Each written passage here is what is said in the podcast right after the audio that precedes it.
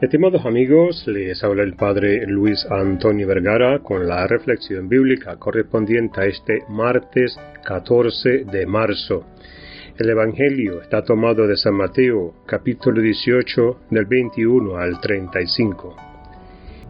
El Evangelio de hoy nos habla de la misericordia de Dios y lo hace a través de la respuesta que Jesús le da a Pedro cuando le pregunta cuántas veces hay que perdonar al hermano.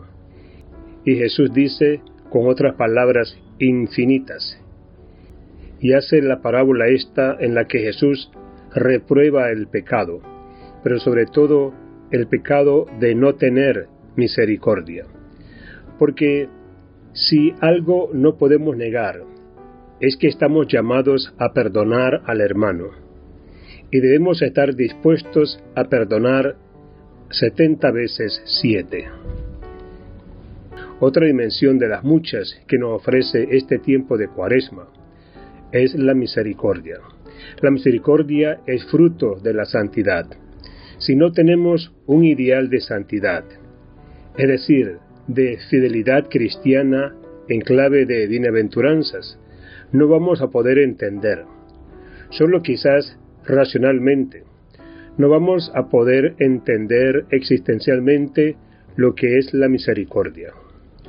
Cuando el Señor nos dice que seamos perfectos, como el Padre Celestial es perfecto, de alguna manera está dando la respuesta a lo que plantea el Evangelio de hoy, cuando Jesús nos dice, perdonen setenta veces siete. Ser santos, ser misericordioso, como el Padre en el cielo, es un llamado a todos, no solamente a algunos, especialmente convocados por Dios por una especial consagración, a todos. Dios nos llama a todos a ser santo. El cristiano, por el mero hecho de estar bautizado, está llamado a la plenitud de la vida cristiana, es decir, a vivir como Dios quiere que vivamos. Y esto se plasma en la actitud de la misericordia.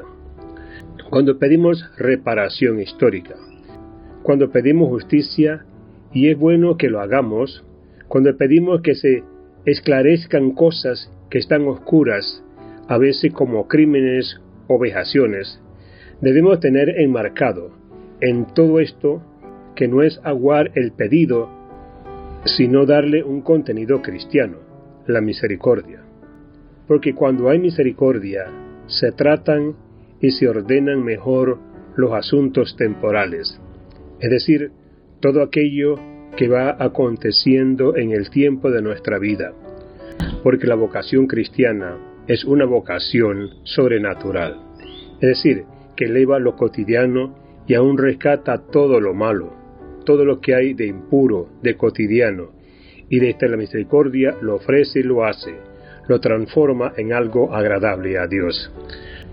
Por eso nuestra vida, que está llamada a ser una ofrenda a Dios, tiene que ser una vida de caridad con todos.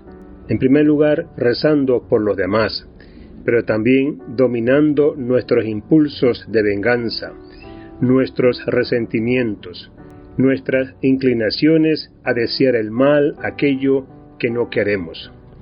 Por eso, en la vida de todos los días, adquirir la santidad es crecer en misericordia, santificar lo cotidiano, es decir, lo rutinario, es hacerlo creativo. Por eso en la vida de todos los días, adquirir la santidad es crecer en misericordia, santificar lo cotidiano, es decir, lo rutinario, y hacerlo creativo, es de crecer en la misericordia de preguntarme bien qué puedo hacer yo por los demás, aún por el que está caído, aún por el que está equivocado. Por eso la santidad nos lleva a cumplir la misión que hemos recibido de Dios y no encerrarnos. Ciertamente que no existe un modelo de santidad misericordioso, pero ¿por dónde pasa el camino de la santidad y la misericordia? Pasa precisamente en saber renunciar a nosotros mismos y descubrir el gran modelo de nuestra vida, que es Jesucristo. Que Dios les bendiga a todos.